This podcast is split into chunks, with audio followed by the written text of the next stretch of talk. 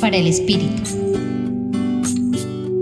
Para este lunes, el evangelista San Juan nos invita a reflexionar a la luz del encuentro que tiene Jesús con la mujer que fue sorprendida en adulterio y estaba siendo juzgada por la multitud.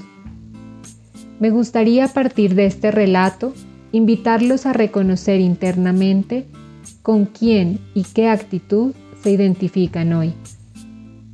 ¿Será con la multitud de personas que querían apedrearla y juzgarla con sus propias manos, omitiendo por completo sus propias fallas porque es más fácil ver el punto negro en el ojo ajeno?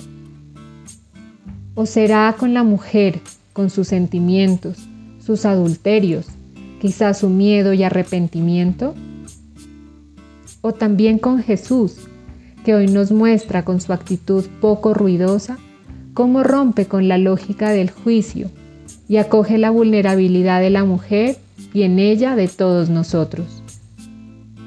Después de reconocer con qué actitud me sentí identificado, pregúntate, ¿eso a dónde me está llevando? ¿Qué está generando en mí y en los otros? ¿Veo alguna forma de ser y hacerlo diferente?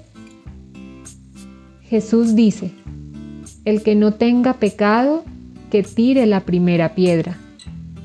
Y esto es suficiente para entender que somos frágiles, que podemos errar y que frente a Dios y su misericordia encontraremos siempre el perdón, una voz de aliento, una oportunidad para levantarnos, incorporarnos, seguir y creer en la posibilidad de una vida mejor. Acompañó su reflexión Marcela Caicedo Vela desde el Centro Pastoral San Francisco Javier de la Pontificia Universidad Javeriana.